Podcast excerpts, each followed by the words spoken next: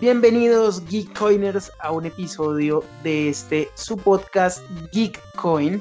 Nuevamente tenemos una excelente semana llena de noticias, llena de información y como siempre esperemos que eh, pasemos un rato entretenido y que podamos brindarles a ustedes también pues un, momento de, entretenimiento para sus, sus oídos. Como siempre, quien nos, que nos acompaña en esta ocasión, el Gordis. ¿Cómo estás, Gordis? Hola, Johnny. ¿Cómo vamos? Pues contento nuevamente de estar acá con ustedes y esperando que, que todos estos temas sean interesantes y, y, nos lleven a una conversación bien bacana. Bueno, bueno, empecemos, Gordis, porque como les digo, estamos llenísimos de información para poder charlar con ustedes. Y comenzamos como siempre con nuestra sección de Geekcoin Cine y Televisión.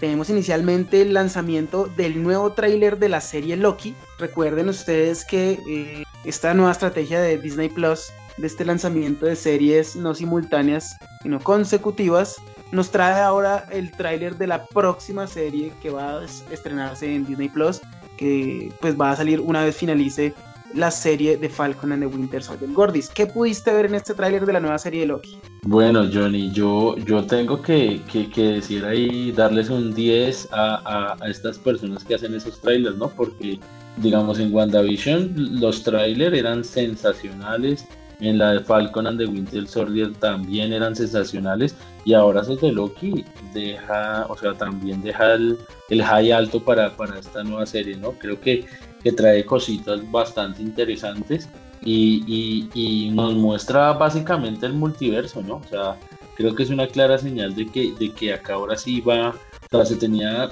presupuestado que fuera en WandaVision, aunque yo no, la verdad no, no se dejó así tan directamente, pero acá creo que sí es evidente y, y directo el paso al multiverso, ¿no? Entonces creo que, que va a ser, esperemos que sea la serie tan buena como los trailers, aunque no lo han sido, ninguna de las que han salido. Los trailers han sido más high que, que, las series, pero pues bueno, ahí hay que, darle un, una medallita a esas personas que, que, diseñan esos trailers porque creo que, nos aumentan el high, ¿no? Bueno, digamos que, que doy un punto ahí, Gordis, en que los trailers son muy, muy, muy bien armados. Eh, yo creo que lo que presentan en información de este tráiler de, de, Loki pues es interesante ya que eh, digamos que profundizan mucho más, sobre todo en una parte un poco menos conocida del, universo de los cómics de Marvel, como digamos es eh, la introducción a personajes que son importantísimos y que creo yo, y si está rumoreando, van a ser importantísimos para la eh, cuarta fase del universo cinematográfico de Marvel, como lo de Kang el Conquistador, que digamos que sería uno de los personajes más importantes que tal vez podría llegar a esta serie. Y como bien lo mencionas, es importante eh, ver que el multiverso efectivamente se está introduciendo en estas series. Esperemos que no sea tan decepcionante como tú lo dices, como lo fue en WandaVision. Y eh, pasando justamente con la serie que tenemos actualmente en transmisión, que es Falcon and the Winter Soldier, pues eh, tenemos justamente el lanzamiento de su penúltimo capítulo, donde nos están dando, digamos que un abrebocas de lo que va a ser el final de esta serie, que pues hasta el momento eh, no ha decepcionado, pero pues tampoco ha deslumbrado. No sé, Gordis, si también pudiste ver el último, o perdón, el penúltimo capítulo de la, de la serie de Falcon and the Winter Soldier. Sí, sí, creo que, que no sé, yo eh, este capítulo me pareció eh, como que el mejorcito de la de la serie hasta el momento, la verdad me pareció muy muy interesante, a pesar de que no hubo tantos momentos de acción, pero creo que, que, el presentar esas caras y, presentar a, el por qué debe ser el, el nuevo Capitán América eh, uno de sus personajes y, ilustrarlo también me parece que, que fue un acierto y, y ahora creo que, que, el final lo deja uno esperando ya que sea viernes para ver el capítulo final porque creo que, que va a estar bastante interesante. Sí, sí comparto un poco lo que dices, lo que dices, a, esta serie le falta como algo. Yo creo que si hubiesen planteado que el villano fuera Semos, creo que sería espectacular la serie. Creo que lo hubiesen podido armar por ese lado, como yo te había dicho, ¿no? Que que al comienzo plantean un villano, pero que luego pues eh, eh, es otro personaje un poco más llamativo tomara la, la batuta como el villano directo de, de, de, los protagonistas, pero, pero sí, me parece que ha sido buena y, y estamos esperando acá con ansias el, el, último capítulo. No sé cuánto tiempo tendrá ese último capítulo, porque este fue, digamos que el, más largo, casi una hora. Esperemos a ver cuánto, cuánto nos van a dar en ese último capítulo, porque si nos ponemos a analizar, más de un mes estaremos sin, sin series hasta que venga Loki, porque Loki es el 11 de junio, si no estoy mal. Entonces, creo que tiene que ser un capítulo un poquito extenso, ¿no? Creo, creo que, que lo van a llevar a, a, un poquito más de una hora, me parece a mí, aunque pues no. Ya hora y media sería exagerar y sería prácticamente una película, pero sí yo creo que estará en una hora. Entonces vamos a ver, vamos a ver si, si el último capítulo nos muestra algo más, un villano que no esperábamos o alguna situación así.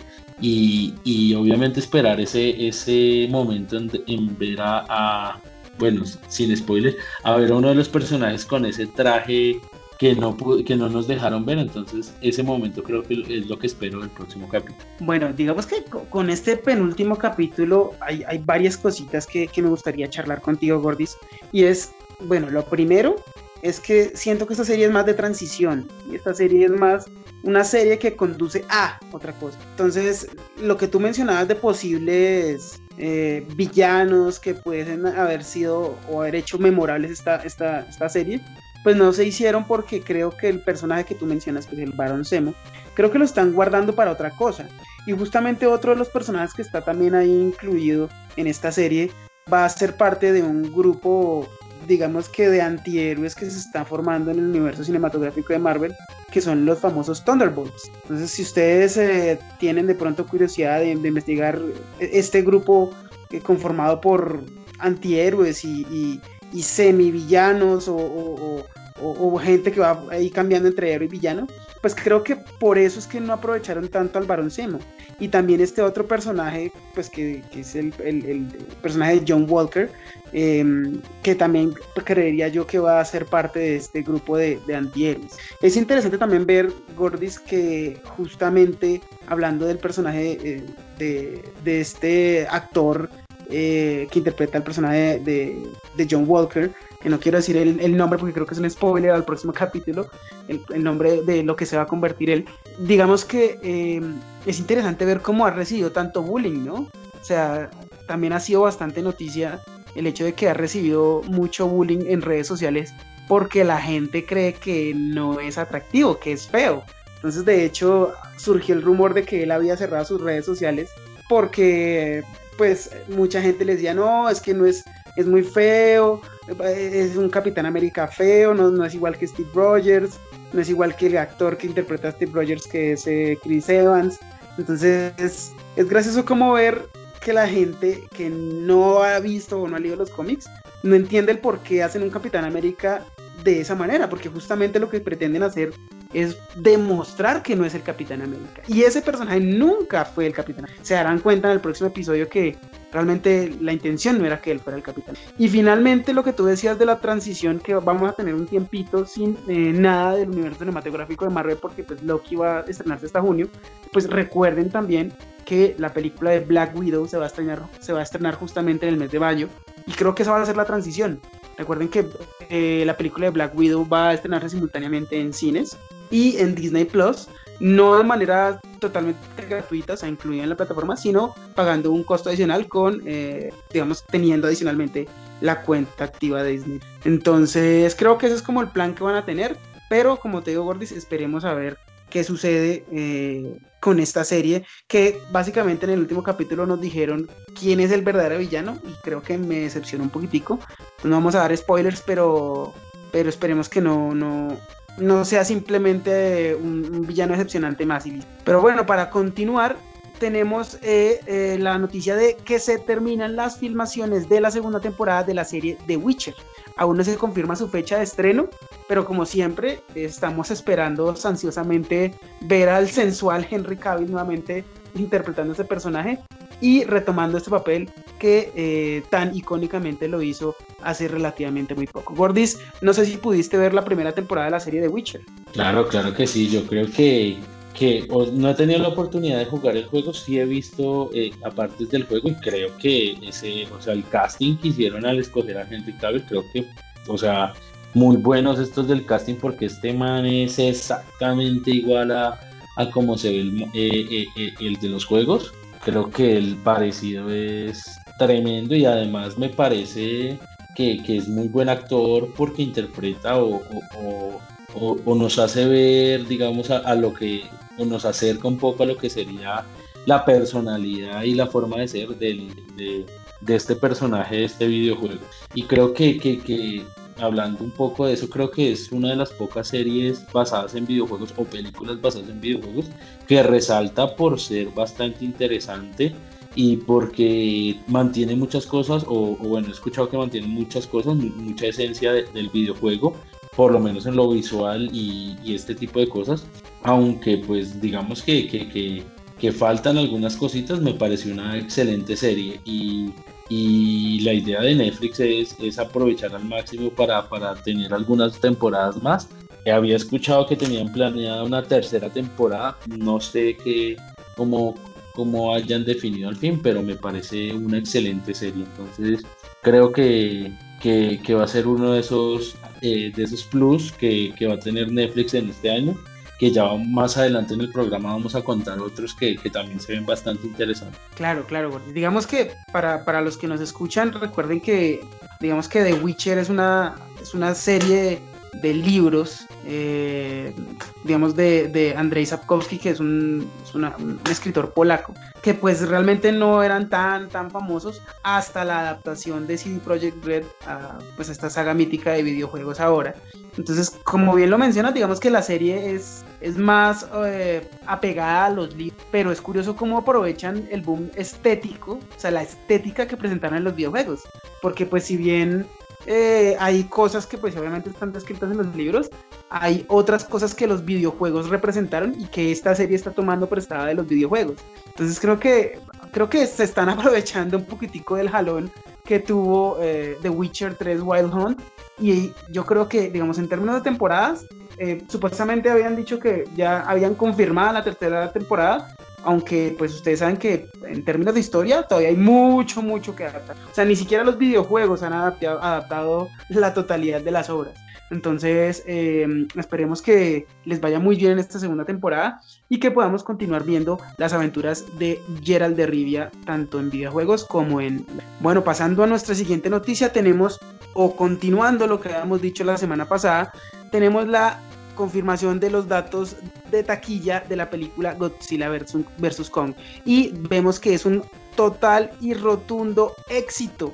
La película en taquilla y en streaming ha tenido ingresos superiores a 50 millones de dólares en su primer fin de semana solo en Estados Unidos, convirtiéndola en la película más taquillera estrenada en estas épocas de pandemia. Entonces, por más que hayamos criticado esta película, vemos que podemos eh, tener una casi que segura continuación a esta saga del Monster Verso que se está presentando. Entonces, Gordon, no sé qué puedas opinar sobre esto.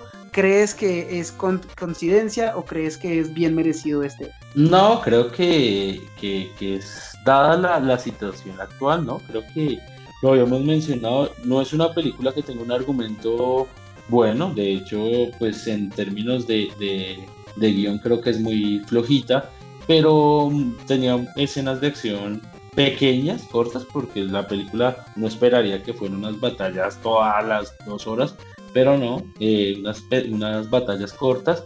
Pero en esta época que la gente busca entretenimiento y, creo que, que, el boom también ha sido, y sobre todo en Estados Unidos, el hacerlo también usando la, eh, las plataformas de streaming como, como impulso, porque si vamos a ver, estoy seguro que los ingresos de taquillas en cines no creo que sea muy alto porque los cines eh, los cines aún permanecen si no están cerrados están una capacidad muy mínima para, para el ingreso. Entonces me parece que, que el boom y, y, lo que nos demuestra esta película es el boom también de, de estas plataformas no creo que, que las demás eh, Disney ya vio que, que funciona y, por eso mismo es que va a llevar su película de Black Widow a, su plataforma de streaming. Y creo que, que, muchos, muchas, eh, muchas distribuidoras de, películas creo que van a optar por en lugar de llevarlas a un cine en este momento, a las plataformas de streaming directamente y, que se pague un, extra por verlas o ese tipo de comercialización que obviamente se da acá en, en, Latinoamérica tristemente porque en Estados Unidos pues ya con solo tener el servicio tienen acceso a ver ese tipo de películas. Entonces, eh, bueno, pues nada, yo creo que que es de esas películas, me recuerda mucho a esa que vimos Jonisa de Transformers, ¿no? O sea, es una película horrible, pero, pero a nivel visual y eso, y los efectos y el movimiento y todo ese tipo de cosas, pues llaman, finalmente eso es lo que llama en este momento que la gente busca entretenimiento. Pero creo que si no estuviéramos en pandemia, no creería que tuviese un éxito así tan, tan grande como, como ahora, ¿no? Yo creo que si las cosas estuvieran normal, no, no tendría no tendría ese tipo de ingresos esta película. Bueno, bueno, de pronto tienes un punto ahí, Gordy, te lo hallo de... Tal vez es que no tuvo competencia tampoco en cines y en streaming, ¿no? Pero bueno, eh, para continuar entonces con nuestra siguiente noticia, tenemos el lanzamiento del tráiler de la película animada de Batman, The Long Halloween, parte 1. Esta, esta película del universo animado de DC en donde retrata o trata de adaptar uno de los cómics más famosos de Batman, eh, el cual va a ser dividido en dos partes. Se los recomiendo muchísimo. Esta película, digamos que hace parte del reboot o el relanzamiento del universo animado de DC. Eh, ya después de lo que fue la película de Justice League eh, Apocalypse Wars. Entonces, muy, muy, muy recomendada para que ustedes le peguen una ojeada a este trailer. para continuar, tenemos también la salida de las filtraciones o fotos filtradas de la serie de live action basada en nuestra serie de la infancia de las chicas superpoderosas. No sé, Gordis, qué tan bizarro o qué tan hypeado te encuentras con esta serie. No, obviamente no, o sea, es, no sé, no, no me esperaba, me sorprendí un poco cuando, cuando eh, eh, en, en, los temas de, este, de este capítulo la nombraste y fui a mirar y jamás eh, en mi vida pensé que fueran a sacar una película de, esa, serie que era, era no sé, o sea, la exageración, la estupidez llevada al extremo. O sea, era, era suponer que el televidente era un idiota y disfrutaba de esa idiotez y ahora que hagan eso me parece terrible, ¿no? Terrible, terrible, terrible. Y, lo que se ve, esas pobres tres muchachas, no, Dios. Eso va a ser, esa, ese, esas fotos filtradas van a ser una, un material excelente para los memes de aquí en adelante. Van a sacar memes de esas tres pobres muchachas. No, no, no, o sea, no. Que me parece desastroso. Digamos que, bueno, primero es, va a ser una serie supuestamente, Gordis. El, tema es que, digamos que yo no fui tan fan de las chicas superpoderosas cuando pues era, era, era niño. Obviamente pues hizo parte de lo que para mí fue la época dorada de las caricaturas de Cartoon Network, que fue pues, la época de el laboratorio de Dexter, Vaca y Pollito, eh, ¿cuál más estaba en esa época? Johnny Bravo, que fue como ese, ese, universo de caricaturas de Cartoon Network que me parecía muy interesante. Pero el tema aquí es que eh, la productora CW, hay una productora de las series de, digamos, del universo de, de, de, DC, digamos, la serie de, de, Arrow, de Flash, de Legends of Tomorrow, como que dijo, oiga, es una muy buena idea adaptar qué pasaría en live action que cuando las chicas superpoderosas llegaran a la, a, la, a la adultez y intentemos retratar problemas adultos. Es como, no tiene ningún sentido. y tiene razón, creo que ya han empezado a hacer memes al respecto, inclusive hay un meme por ahí muy chistoso de un capítulo de las chicas superpoderosas donde unos bandidos adultos se visten como las chicas superpoderosas, con piernas peludas, rodillas rasposas, barba, y es, y es, como esto, o sea, no tiene ningún sentido. Entonces, pues, véanla, yo la verdad no espero nada, si, espere, si, si resulta ser un éxito, pues la veremos y estaremos hablando de, de ella en este, el podcast Geekcoin. Bueno, para continuar, tenemos también eh, el tráiler de la nueva serie de Jupiter's Legacy, eh, serie basada en el cómic homónimo, escrito por Mark, Miller, creador de eh, los cómics tan famosos como Kick-Ass, Kingsman y Civil War. No sé si Gordes pudiste ver algo de esta serie de Jupiter's Legacy. Sí, sí, creo que mm, no sé, no sé qué te pasó a ti, pero cuando yo vi el tráiler creo que que me acercó mucho a, a, lo que es la serie de The Voice de Amazon Prime. Creo que es como mostrar el lado humanesco de el lado humano de esos superhéroes, ¿no? Entonces el tráiler creo que, que, nos invita a eso, creo que nos acerca a eso. Y obviamente creo por, por, por la, el tipo de series que hace Netflix que no se va a ir al extremo así sangriento como The Voice, pero sí creo que va a ser como para un para las para personas adultas, ¿no? Me parece que, que lo que muestra el tráiler es precisamente eso, que van a mostrar eh, todas esas situaciones que ocurren en, un grupo de, de, superhéroes, pero que también tienen como su parte humana. Entonces se ve bastante interesante. El tráiler se otro tráiler muy, muy, muy bien diseñado. Y vamos a ver, creo que, que la serie es, pinta, pinta interesante, pinta a, una competencia clara y directa a, a, The Voice de Amazon, me parece a mí, ¿no? O sea, lo que me ese sabor de boca que le deja a uno esa serie es más hacia ese lado, ¿no? Sabes que yo pienso que es más competencia directa de la, de la otra serie de Amazon que es eh, The Invincible, porque no sé si tú hayas podido ver algo de esta serie, está súper genial, la recomiendo muchísimo. Eh, justamente también es una serie, eso sí, animada, pero que retrata a los héroes de una manera más cruda, más, más, no diría más adulta por no sonar pretencioso, pero sí como de una manera más no tan idealizada como lo hace Marvel y DC. Entonces yo creo que es interesante y vamos a ver si, si, si esta serie nos atrapa tanto como eh, lo está haciendo también la serie de Invincible. Bueno, para continuar con esta sección de eh, Geek Coin Comics, eh, quería traer una noticia curiosa para ustedes y es que en las últimas semanas se realizó la venta de un cómic de Action Comics número uno. El primer cómic donde puede o podemos ver o aparece el personaje de Superman, el cual anteriormente tenía un, valor máximo de 3.2 o sí, 3.20 millones de dólares que en la última subasta que fue realizada superó este récord que tenía y ahora se convierte en el cómic más costoso vendido en una subasta por un valor de 3.25 millones de dólares. Eh, digamos que esto es una cifra histórica porque ya, ya pueden ustedes empezar a guardar sus cómics para ver si en un futuro tal vez podamos llegar a vender uno de nuestros cómics o nuestras, digamos que, posesiones de superhéroes para ver si de pronto se, se evalúan en un futuro. Bueno, para continuar en nuestra sección de eh, manga y anime, es importante señalar la finalización del manga de Shingeki no Kyojin o Ataque a los Titanes. Recordemos que eh, salió o se publicó específicamente el último capítulo del manga dándole finalización y eh, también digamos que a la par se eh, confirma el estreno de la segunda parte de la cuarta temporada que será estrenada en diciembre de este 2021 hasta marzo del 2022.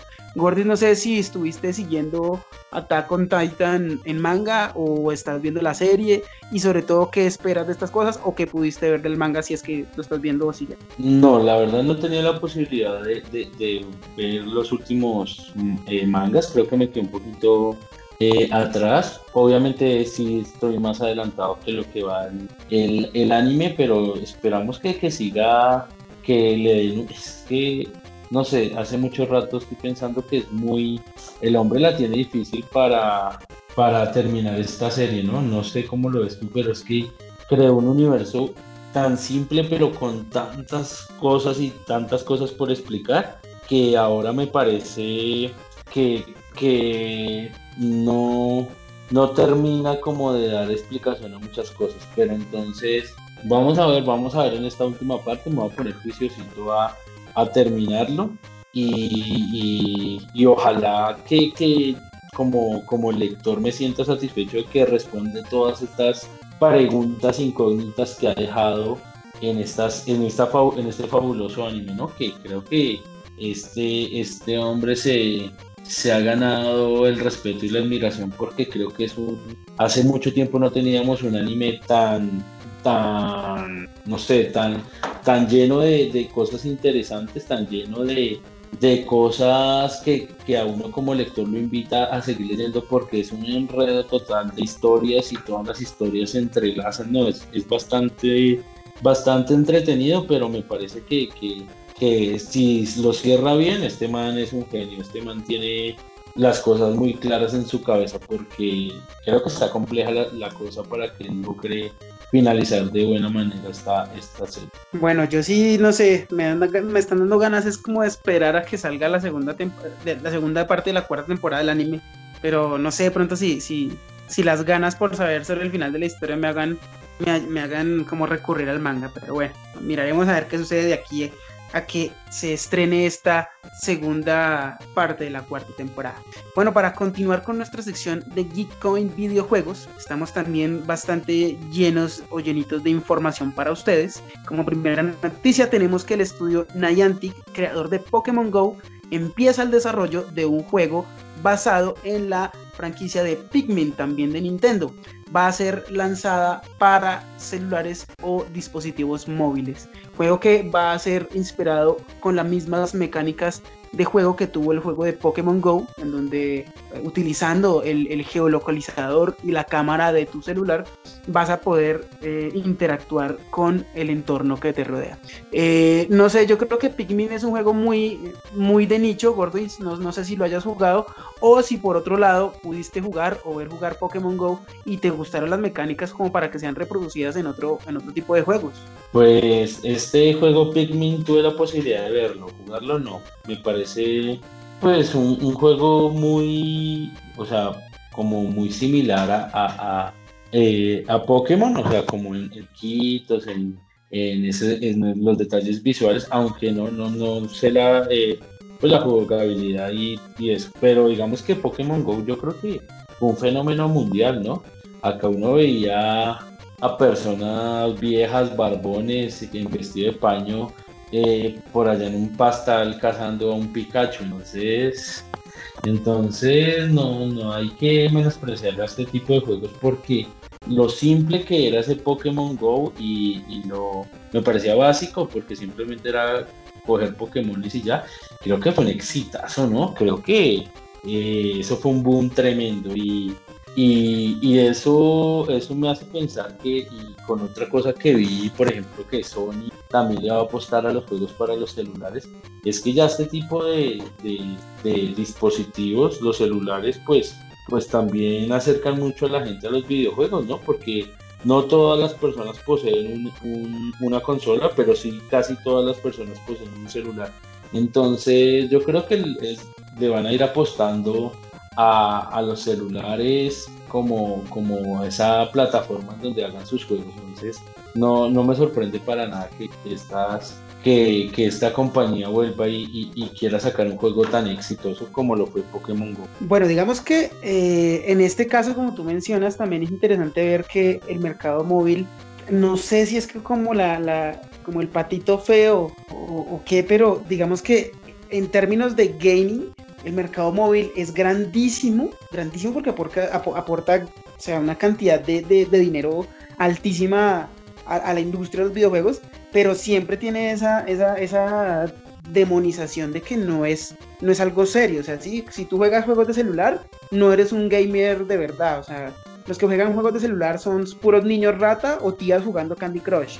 O, o hipsters jugando Pokémon Go.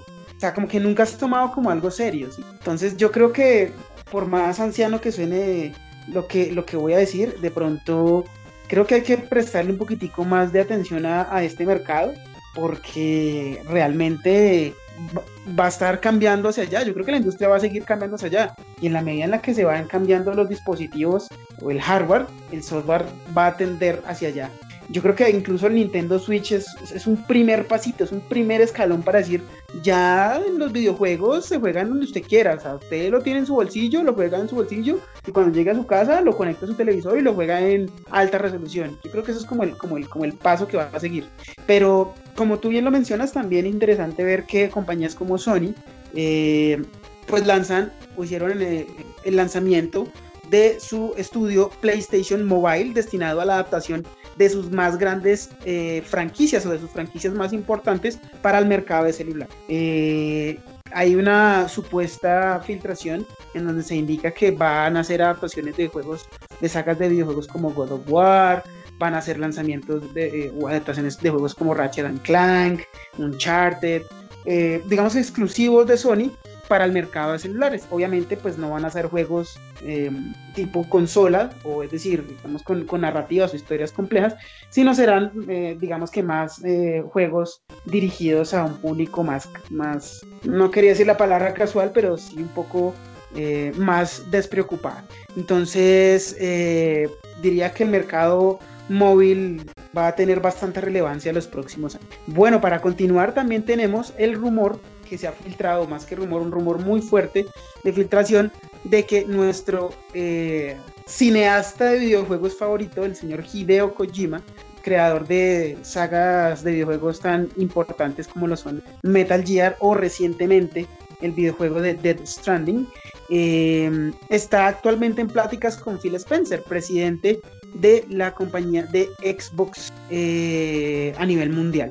Entonces, esto sería un cambio de bando pues bastante, bastante, digamos que interesante, gracias a que pues a la crisis que tiene Sony en Japón, debido pues a que sistemáticamente han abandonado el mercado japonés, ellos digamos que no le han prestado tanta relevancia al mercado japonés, siendo irónico, pues porque ellos son japoneses. Eh, al parecer, eh, Phil Spencer estaba acudiendo a directores de juego importantísimos japoneses para recuperar entonces este mercado. Gordis, cuéntanos, ¿qué sabes tú del tema? ¿Qué nos puedes contar? No, pues, pues este fue un cambio bastante, o una noticia bastante sorprendente, porque de hecho, inicialmente eh, Sony iba a lanzar, o va a lanzar un juego eh, como de terror y se creía que, el co-creador era, era Hideo Kojima y, oh sorpresa que no lo es y ahora se va a pasar al bando de Microsoft. Entonces, eso sería otro golpe sobre la mesa de los que ha venido dando Microsoft sistemáticamente en el último tiempo, ¿no? Entonces, creo que, que sería, yo creo que sería un golpe peor que, que todos los que ha hecho hasta el momento eh, Microsoft de comprar productoras de videojuegos y demás, porque creo que este man, cada juego que, se, que, hace es un juego muy llamativo y exitoso, ¿no? Y, sería un golpe bastante fuerte para, para Sony, pero bueno, hay que esperar, por, por ahora lo que, lo que alcancé a, leer y percibir del tema es que están como en negociaciones, no sé qué tan adelantadas estén,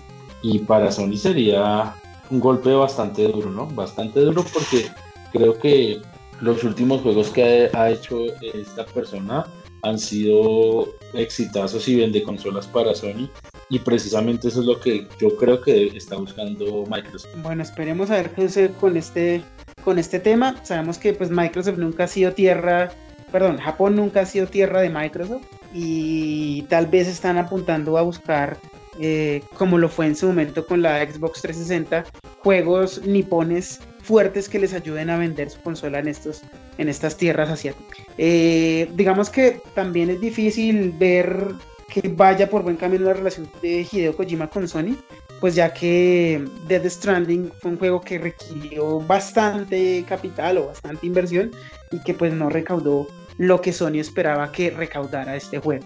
Eh, como tú bien dices, pues esperaba que este juego de PlayStation 5 exclusivo, que es el juego Abandon, eh, supuestamente eh, eh, era o estaba siendo realizado por Kojima Productions, el estudio de, Hideo Kojima, pero resultó que no.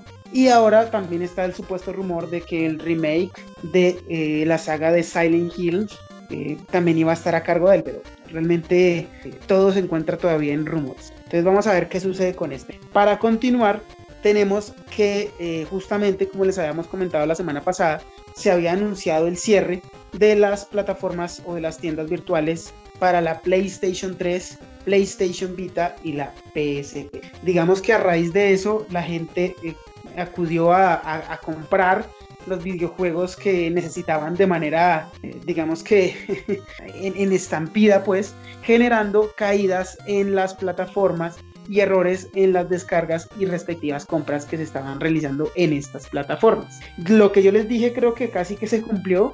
La gente corrió a comprar esos juegos y eh, empezaron a presentarse errores y crasheos en sus respectivas consolas. Entonces, creo que eso reaviva un poquitico la llama en la discusión de qué tan bueno o qué tan malo es las compras o ventas digitales de tus. Entonces, no sé, Gordis, ¿qué nos puedas contar al respecto? Y sobre todo, eh, si sigues estando en tu posición de siempre preferiblemente físico que digital. No, pues eh, esto es una clara demostración de que, que, si uno no tiene su juego físico va a tener complicaciones de aquí a futuro, ¿no? Creo que, que Sonia da un golpe sobre la mesa de decir que, que si usted no tiene, eh, o sea, es un golpe a decir, si usted no tiene la última generación de su consola, las consolas viejitas ya no me van a importar y va a desaparecer y, y le va a servir a usted, pero escaparate, Entonces, creo que es más un llamado a eso, ¿no? A que esta industria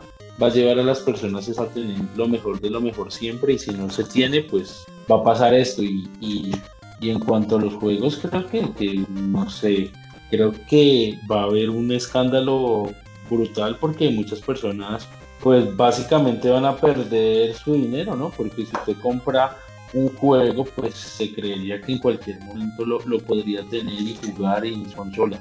Y ahora que le hagan esto a, a, a, las personas y que no van a tener la posibilidad de, de, tener juegos para sus consolas, creo que es duro, ¿no? Entonces, si, si bien antes yo pensaba que los juegos digitales serían una buena estrategia, creo que ahora me voy más para, para para tu opinión y considero que, que, los juegos físicos son como lo, lo, lo, que lo mantiene uno seguro de, de tener una consolita que al menos usted pueda tener sus juegos ahí al lado y poder jugar un rato, ¿no? Es importante este tema, es importante que todavía lo tengamos presente, digamos, en la mente porque porque han salido muchos, muchos pros y muchos contras, tanto para el digital como para el físico. Realmente, por ejemplo, el físico tampoco dura para toda la vida. Hace poco se demostró que las consolas, por ejemplo, en el caso específico de la PlayStation 3, eh, son consolas que tienen una batería interna. Y se demostró que cuando se agote esa batería interna de estas consolas, básicamente la PlayStation 3 va a quedar como papeles. Entonces, pues imagínate yo pensar en, una PlayStation 3 dentro de 15, 20 años, pues va a ser muy, muy, muy difícil encontrar una consola que esté sirviendo. Entonces también tener tus discos en físico pues van a valer para nada. Entonces hay que ver todo este tipo de cosas en donde si no me permiten tener una continuidad con la compra de un videojuego, es difícil. Lo que yo te decía el programa pasado, o sea, cuando tú compras un juego, tú no compras el juego como tal, o sea, el juego no es tuyo. A lo que te están diciendo es, yo lo que le estoy vendiendo a usted es una licencia para que acceda al uso de mi software por cierto tiempo. ¿Y ese cierto tiempo qué es? Bueno, dependiendo. Eh, cuando se acabe la plataforma donde está alojada, cuando el, el, disco ya no sirva, cuando la consola ya no sirva para leer el disco. Entonces yo creo que hay, hay que empezar a ir cambiando esa mentalidad de que cuando tú compras el juego es como si tú compraras no sé, un libro, que si ya te pertenece y puedes hacer lo que quieras con él. Pero los videojuegos creo que van a tener que cambiar eso y, ser más como, como quien compra canciones en iTunes o como quien, eh, digamos, paga el Spotify. Es decir, tú no compras las canciones ni las canciones te pertenecen, sino simplemente pagas el derecho por escucharlas. Es exactamente lo mismo. Pero bueno, eso tengan presente este, este tema para que veamos cómo evoluciona este, este asunto a futuro. Para continuar tenemos también la confirmación de que los eventos de videojuegos más importantes a nivel mundial van a ser desarrollados en este 2021 de manera virtual o digital. Tanto el E3, el Electronic eh, Entertainment Expo, como el PAX, como el Tokyo Game Show. Es importante eh, aclarar que estos eventos son de pago, es decir, si quieres incluso eh, asistir a estos eventos de manera virtual, vas a tener que realizar un pago, pero digamos que en el caso específico del E3, donde inicialmente habían eh, mencionado que se iba a cobrar eh, cifras exorbitantes como 35 dólares la, entrada a un evento virtual donde te van a, te van a mostrar trailers, pues era absurdo, así que pues lo rebajaron a bastante y digamos que centra el precedente de que ya las grandes compañías de videojuegos no van a recurrir a estas ferias, sino simplemente en esas épocas van a publicar en sus páginas oficiales de YouTube o Facebook, eh, pues los trailers de videojuegos se quieran mostrar. No sé, Gordis, si estás esperando algo de estos eventos y sobre todo qué lanzamiento te gustaría ver para esas fechas. No, pues yo creo que, que me parece que ya lo habíamos dicho en programas y, eh, anteriores que, que, este tipo de eventos, por lo menos este año, no tiene ningún sentido, ¿no? Porque este año tanto digamos que la, la, industria de los videojuegos no, no tendrá muchos estrenos que sean vende consolas y, y esos estrenos que lo, que lo invitan a uno a, a, adquirir eh, el juego. Entonces, me parece que, que, que este año no, no, tienen sentido esos eventos y, y, y como se comentaba, ¿no? Creo que eh, cuando ya no ya Sony hace su evento por aparte, Microsoft por aparte, Nintendo por aparte, que son como las tres mm, los tres principales las tres principales consolas me parece que, este tipo de eventos pierden sentido. Y, uno y dos pues pues el momento coyuntural mundial creo que no no no es muy buena idea hacerlos. Y, estos eventos virtuales creo que no no o sea creo que, que, la magia de esos eventos era la, la, presencialidad y, me parece que, que, el apostar porque sigan siendo virtuales me parece algo pues que no, no es muy, muy bueno. Entonces vamos a ver qué pasa. Bueno, esperemos a ver qué sucede con ese tema. Para continuar, igual también tenemos eh, el rumor, o digamos que la, el rumoreo de que Sony está planteando hacer un remake del el juego de The Last of Us, un juego estrenado en 2013, a la par que se estrenó también eh, Grand Theft Auto 5. Eh, no sé, Gordis, ¿qué, nos puedas contar de esto y sobre todo si no te parece como muy reciente ya hacer un remake de The Last of Us, ¿no? Sí, claro, es, es algo reciente y además que que el, segundo videojuego de, de, esta, esta saga salió el año pasado, ¿no? Entonces me parece muy pronto para, para buscar hacer un remake, pero no, no, me parece que no debería apostar Sony por esto, más bien por, por, por eh, sacarle más provecho a este, a este universo, ¿no? De, este videojuego. Digamos, eh, me parece a mí, por ejemplo, crear una un juego que sea de, shooter basado en ese universo, digamos en otro lado del mundo, sería pues un, juegos interesantes. No, me parece que deberían explotar este universo por otro lado y no devolvernos a, ya hacer un remake, que me parece muy pronto, ¿no? Como tú dices, es algo ya, o sea, no.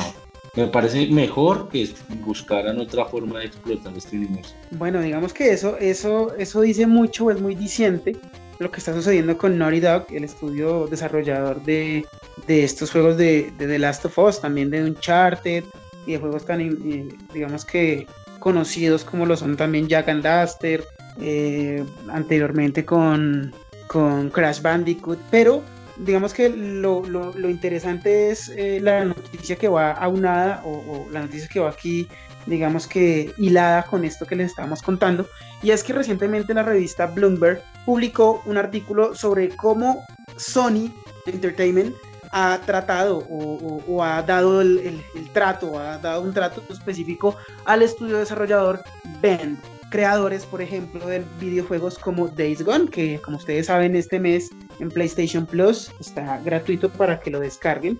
Y es interesante ver cómo es que eh, ha recibido eh, este estudio desarrollador un trato tan, tan, diría yo, un poco cruel por parte de Sony. Por ejemplo, nos contaba la revista que ellos inicialmente eran un estudio de soporte que les ayudaba a, hacer videojuegos, digamos que menores o chicos, ya que pues ellos eh, digamos que les ayudaron a desarrollar juegos como eh, Uncharted Golden Abyss, que es el Uncharted para, para, PlayStation Vita. También estaban desarrollando una secuela para, para ese Uncharted de Vita. Además de eso, eh, digamos que se estaba rumoreando que el juego de Days Gone realmente iba a ser un spin-off de The Last of Us, ya que pues la temática de zombies pues es, es como obvia. Eh, este estudio venía también de estarles ayudando a Sony desde viejas épocas en PlayStation 1 desarrollando juegos como Siphon Filter, juego digamos que bastante conocido de la época de PlayStation 1, pero es importante ver cómo es que Sony, al ver digamos que el, mediano, éxito, el mediano éxito que ha tenido Days Gone, no les eh, ha querido dar confirmación para una secuela de este videojuego de Days Gone. Es decir, por más bien que le fue al juego, realmente Sony dice, no, no señores, ustedes no van a continuar haciendo este juego y se van a dedicar justamente al remake de The Last of Us como estudio de apoyo, ni siquiera como estudio desarrollador directo, sino como simplemente personas que le colaboran a Naughty Dog haciendo cositas de animación, de motion capture, de, de programación, pero no van a hacer o no les van a dar libertad creativa. No sé, Gordy, si has podido jugar alguno de estos juegos de ellos y si sobre todo, pues pudiste ver el artículo donde, donde mostraban el trato que le estaban dando a este estudio. Sí, creo que, que, estas personas se, se, quejaban bastante de, de, eso y de, de que juzgaron muy pronto este juego, ¿no? Porque, porque dado la, un poco la crítica y lo que apareció al comienzo cuando fue lanzado el juego, Sony menosprecia de una manera cruel y despiadada a esta, a esta empresa que, que, ha estado con ellos y, y entonces deja mucho que pensar de, esa estrategia de Sony, ¿no? Que está espantando como sus... Y me parece que sus, sus buenas... Eh, eh, sus buenos juegos que tiene eh, propios y me parece que, es un, no sé, es, un error tras error lo que está haciendo Sony, porque podría, podría eh, esta, este, esta empresa diseñar un, nuevo juego de Days Gone, porque me parece que, que, es un buen juego, creo que tiene muchas cosas para aprovechar y digamos que al comienzo sí tuvo fallas y eso, pero esta, esta empresa con las actualizaciones posteriores creo que, que, actualizó muy bien su juego y creo que es un juego bastante entretenido. Entonces tal vez tener una, una secuela hubiese sido bastante bueno para Sony en estos momentos, pero sus, sus, nuevas, sus nuevos intereses van por otro lado, entonces es bastante preocupante, ¿no? Porque Sony está como muy confiado y como que se cree el absoluto ganador y, y, como no me importa a nadie y suerte, ustedes son unos fracasados, este juego es muy malo, chao. Y creo que, que Microsoft y, o Nintendo pueden aprovechar este, este tipo de cosas que están sucediendo y hacer que, que estas personas vengan a trabajar con ellos, ¿no? Sí, la, la, la, digamos que la batalla de esta relación está, está complicada. No sé si como tú lo dices, Sony se está convirtiendo en el, en el Don Matrix de esta generación. Entonces, pues no sé, realmente espero que, que la batalla para cuando esta crisis de, de microconductores y de microprocesadores pues pase y las consolas tengan precios más, accesibles, realmente ya hayan opciones fuertes para que tú tomes una decisión de si vas a preferir ya sea una Xbox Series S o Series X o una PlayStation 5. Una de las opciones que también está tomando Sony, otra importante noticia de esta semana, es que David Jaffe, creador de la saga de videojuegos de God of War, entre otras pues, franquicias importantes de Sony, declara a los fans de PlayStation que tengan paciencia ya que Sony está preparando o está desarrollando un servicio que será la competencia directa de Xbox Game Pass y no será ni PlayStation Now ni el PlayStation Collection que tenemos actualmente en consolas de actual generación. Recordemos nosotros que el Xbox Game Pass es un servicio que cuenta con un gran número, un gran catálogo de videojuegos, pero que digamos que lo que ha sacado Sony hasta el momento para competir es el PlayStation eh, Plus Collection y el PlayStation Now, que es un servicio también de streaming de videojuegos donde pues te permiten eh, jugar cierto catálogo. No sé, Gordis, si realmente tienes fe de que eso llegue a suceder, ya que pues tú que has tenido la oportunidad de probar el PlayStation Now y pues que a la hora 20 el PlayStation Collection pues es simplemente un, catálogo de los videojuegos de PlayStation Plus, no es más. ¿Tienes fe de que realmente vaya a ser una competencia para el Xbox eh, Game Pass? No sé, yo creo que habrá que esperar, ¿no? Porque creo que, que, esta Game Pass de Microsoft fue una estrategia bastante acertada y creo que si la perfecciona, creo que va, a ser uno, uno de esos de esas cosas que lo haga pensar a una, una consola de Microsoft, ¿no? Porque, porque todo lo que nos ofrece y todas las cosas que están ofreciendo, incluyendo y además están incluyendo juegos del mismo juegos que eran exclusivos de PlayStation, entonces lo hacen pensar a uno bastante, ¿no? Entonces, si Sony no hace algo rápido, si Sony no se mueve, creo que creo que el ganador de esta generación va a ser claramente Mike. Me parece a mí que con las últimas decisiones que ha tomado tanto Microsoft como Sony, creo que, que están llevando a que a que el ganador de esta generación sea Microsoft. Es triste porque siempre he sido o siempre he tenido un gusto por, por las consolas de, de Sony, pero creo que, que sus últimos movimientos han, me han hecho pensar seriamente en, en, quién va a ser el ganador de esta generación. Sí, es, es complicado, sobre todo con el, con el rumor también de que Microsoft y, y Nintendo se están haciendo ojitos. Recuerden que digamos que Microsoft ha hecho ciertos lanzamientos en Nintendo Switch y hombre, donde, donde Microsoft tuviera la oportunidad de hacer lanzamientos de juegos de Nintendo en, en, sus sistemas de, de, Xbox sería, hombre, sería un movimiento brutal. Entonces, yo creo que Sony tiene que preparar algo muy bueno para cuando se ponga buena la lucha o la, o la guerra de, de esta generación. Que no es bueno usar la palabra guerra de consolas, pero pero hombre, a la hora de decidir qué consola vas a comprar de nueva generación, yo creo que es importante que tengan realmente buenos argumentos para hacerte pensar de comprar cuál o tal juego. Entonces, yo creo que hasta el momento estamos muy crudos porque Sony tiene muchas promesas, pero a la hora 20 no tiene ningún videojuego o, un gran catálogo, mejor dicho, que nos haga replantear el hecho de cambiar nuestra PlayStation 4 por una PlayStation 5. O eh, si no tienes consola y tienes el dinero para comprar ya sea la PlayStation 5 o la PlayStation 4, pues obviamente pues no tendría ningún sentido o ningún afán comprar una PlayStation 5 al precio que se encuentra actualmente. Igual que las Xbox Series S o X y la Xbox One. Pero creo que como siempre le hemos dicho, lo que venden las consolas son juegos. Entonces, el problema de Microsoft es que no tiene juegos exclusivos, pero si se pone a meter juegos de todas las franquicias, de todas las empresas, yo creo que estarían vendiendo más un hardware multiplataforma que una marca. Es decir, lo que se está pensando Sony. Sony quiere que compren una PlayStation 5 porque solamente ahí se van a poder jugar eh, videojuegos exclusivos. God of War, eh, Uncharted, bueno, qué sé yo, eh, los Demon Soul, bueno, qué sé yo.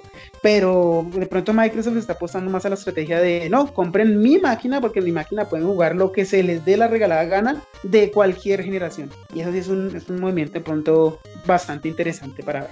Pero bueno, para continuar nosotros también tenemos... Eh, el lanzamiento del último tráiler de Resident Evil Village. Tenimos, tuvimos un evento esta semana en donde se mostraron varias cositas de este videojuego, videojuego que va a ser lanzado el próximo 7 de mayo, donde nos mostraron nuevamente a nuestra waifu de 3 metros favorita, Lady, Lady Dimitrescu, junto con un eh, adelanto de la historia y un modo que extrañábamos de videojuegos pasados, que es el modo Mercenarios. Gordis, ¿pudiste ver algo de ese tráiler?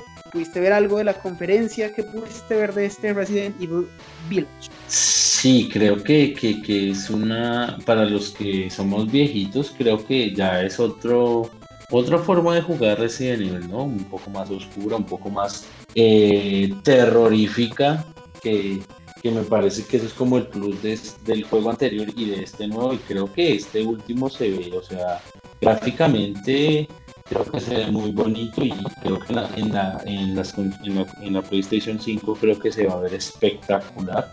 Entonces, y además incluir este, este, este Mercenarios es, es bastante interesante, ¿no? Creo que es un juego que, que, ha sido esperado, creo que es de los pocos, si no el único, de, de, gran renombre que se va a dar este año, porque los otros son, no sé, no, no, no me llama mucho la atención, aparte de, de, de Ratchet Clan, que también se ve muy bueno. Me parece que, que, va a ser un gran, un gran estreno, ¿no? Y lo, y lo que dejan ver de, de, este juego, creo que va a ser de esos juegos que uno no juegue en la noche, ¿no? No, y este juego va a estar súper cargado de contenido para quien lo adquiera, ya que no solamente van a adquirir este Resident Evil Village, sino también van a obviamente tener aparte de este modo mercenarios, van a tener el acceso a el multijugador que pues es digamos que también posiblemente eh, pueden adquirirlo de manera aparte, que es el Resident Evil Reverse, que es como, digamos, eh, como nombraron el multijugador de este nuevo Resident Evil. Entonces, quienes compren una copia de Resident Evil Village van a tener también una copia gratuita del Resident Evil Reverse. Entonces, es interesante, eh, pues, como este juego también ha hypeado a la gente, Recuerden que tenemos una beta cerrada a partir de, bueno, en este momento en el que se está grabando este podcast, hasta el lanzamiento eh, de este videojuego el próximo 7 de mayo, eh, para que pues también puedan checar por ahí en, internet de pronto gameplays o, o videos para que puedan observar la calidad de este videojuego. Adicionalmente a esto, también recuerden que eh, se confirmó que se está llevando a cabo paralelamente eh, el remake de el Resident Evil 4, juego eh, increíble de PlayStation 2, GameCube eh, y Xbox. Entonces, como yo sé que a ti te gusta bastante ese videojuego, Gordis, te recomiendo mucho que estés pendiente, ya que pues obviamente estas tres primeras entregas del remake de Resident Evil también han sido un gran éxito. Entonces eh, esperemos también que salga eh, prontamente este remake del Resident Evil 4. Eh, bueno, para continuar también tenemos la noticia de que la Epic Store reporta que ha tenido pérdidas de 273 millones de dólares para este 2020. Recordemos que Epic es este estudio desarrollador y empresa que creó esta plataforma de compra, venta y descarga de videojuegos, que es la Epic Store, creadores de este videojuego popular que todos conocen que es Fortnite, entre muchos otros. Eh, no sé, Gordy, si pudiste saber algo de la noticia que nos puedes contar.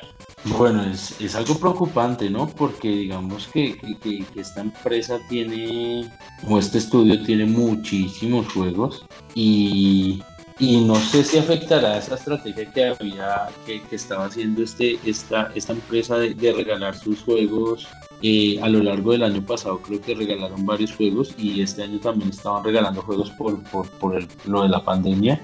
Entonces, esta, esta cuestión de, estas estrategias que han tomado, no sé si las van a cambiar o qué van a hacer, pero me parece que, es un golpe fuerte a esta, a esta compañía y, y, y, al mercado, ¿no? Porque, porque ahí va a comenzar a varias, varias de estas compañías eh, van a preocuparse por, por este tipo de pérdidas tan desastrosas en una, una de las compañías fuertes en el mercado.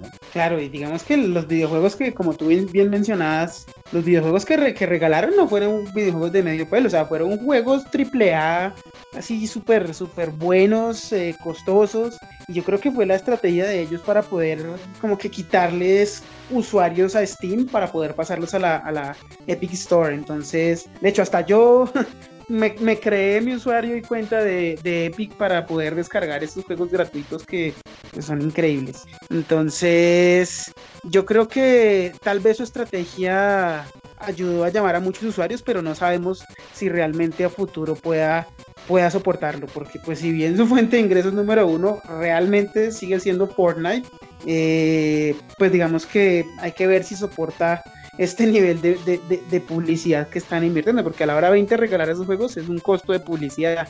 Entonces, pues bueno, esperemos que, que esta empresa pues siga repuntando y que pues tal vez el fenómeno de Fortnite no, no se convierta únicamente en su único ingreso, porque pues no creo que, que Fortnite sea tan, para tan largo plazo, pero bueno. Eh, para continuar también tenemos el lanzamiento de la beta cerrada del nuevo Age of Empires 4. Este importante o famosísimo juego de RTS que yo creo que muchos jugamos en nuestra niñez, del cual aprendimos historia. Eh, está muy, muy basado en las mecánicas que pudimos ver en el Age of Empires 2. Entonces, no sé si Gordis pudiste ver algo de este gameplay o si estás interesado en, en, el lanzamiento de este Age of Empires 4? Bueno, pues la verdad, en su momento estos juegos no, no es que me hayan llamado mucho la atención. Este tipo de juegos no, no son mis favoritos, pero creo que, que sí tienen un, nicho bastante grande, ¿no? Creo que hay mucha gente que disfruta de, de, participar o de, de, tener estos juegos. No soy de ese, de ese tipo de personas, pero, pero es algo que se ha mantenido, ¿no? Y hay que valorar eso. Este, estos juegos de, de Empire y, este tipo de juegos llevan más de 20 años y, se mantienen, ¿no? Mantienen y aumentan su, su nicho. Entonces, creo que, que, que, este nuevo lanzamiento, pues, digamos que es eso, ¿no? Es como como premiar a, esas personas que siempre han estado y darles un, nuevo juego un poco más actual y con mejores gráficas, ¿no? Para, pero manteniendo muchas cosas de la jugabilidad. Entonces, eh, pues sí, hay mucha gente que, que, lo está esperando con ansias. No soy de, esas personas, pero, pero sí resalto todo el tiempo que se ha mantenido este, este tipo de, o estos juegos de, de, de, de Bueno, ojalá que, que, pues lo que puedo ver del tráiler es que sus, gráficos son muy, muy, muy buenos, están bastante optimizados. Y esperemos que su jugabilidad sea bien pulida, no como el chasco o el, terrible fracaso que tuvo el remake de eh, el Warcraft 3, que realmente Blizzard eh, cometió un espantoso error de programación al hacer el remake o el lanzamiento de este eh, nuevamente de, este mítico juego de eh, estrategia o estrategia en tiempo real como lo fue el Warcraft 3. Eh, para finalizar también hoy tenemos mm, la, en nuestra sección de Geekcoin Tecnología, tenemos el lanzamiento del nuevo celular gaming de Lenovo, el Lenovo, Legion Dual 2 un celular especial o digamos que enfatizado para el gaming no sé si pudiste ver algo de él y sobre todo qué especificaciones te parecieron interesantes. No, creo que es que es un celular que trae lo último de lo último, ¿no? Es un celular con una, con una pantalla sensacional, con eh, lo último de los procesadores, con la último de, de, de toda la tecnología de refrigeración líquida eh, trae, o sea, trae, está diseñado y en el diseño trae unos botones específicos para, para el gaming.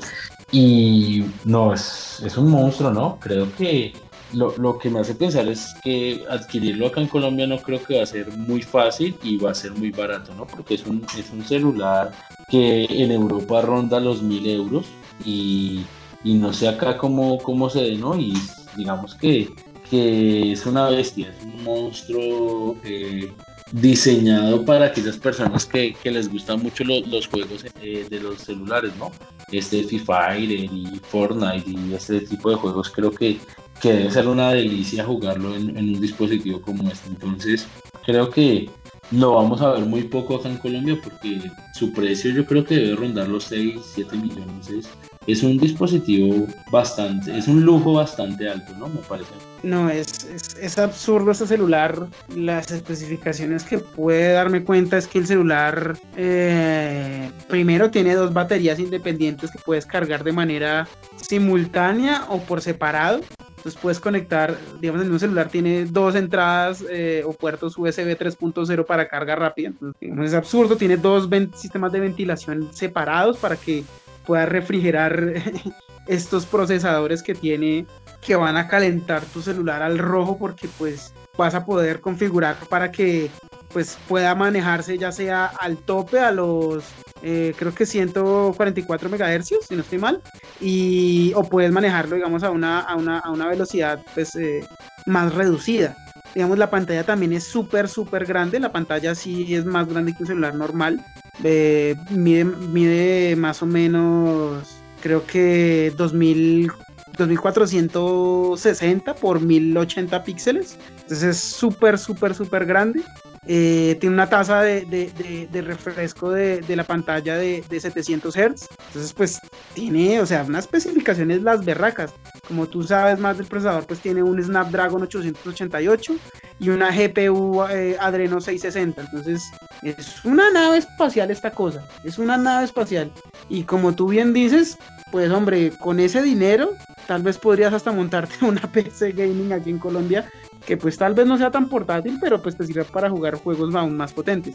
Yo creo que esto es un lujo, esto es un lujo, es como comprarse un Bugatti de oro, es como muy bonito, pero funcionalmente pues por más, eh, por menor precio puedes adquirir algo más asequible. Entonces yo creo que este celular, como tú bien la mencionas, está entre los 1000, 1500 euros en, en, en, en Europa y 1000, 1500 dólares en Estados Unidos. Entonces aquí en Colombia como bien lo sabemos, aquí lo podemos estar consiguiendo entre 7 y 10 millones de pesos. Entonces, creo que si lo adquiriéramos ahorita, pues sería una excelente adquisición, pero sería un, un, absoluto lujo. De todas maneras, mírenlo, échenle una ojeada y cuéntenos de pronto en los comentarios qué, qué les ha parecido este celular o qué pueden contarnos con respecto a las demás noticias que hemos hablado en el programa de hoy. Bueno, para finalizar entonces eh, nuestro programa el día de hoy, queremos mandarles unos excelentes saludos y un, gran abrazo para todas las personas que nos escuchan en este, este podcast.